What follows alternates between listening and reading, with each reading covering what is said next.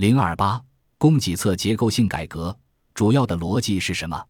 提要：供给侧结构性改革更加全面的理解，应该是用改革的办法，并辅之以必要的政策调控，推进结构调整，解决当前中国经济发展中存在的突出矛盾和问题，以实现成功转型的目标。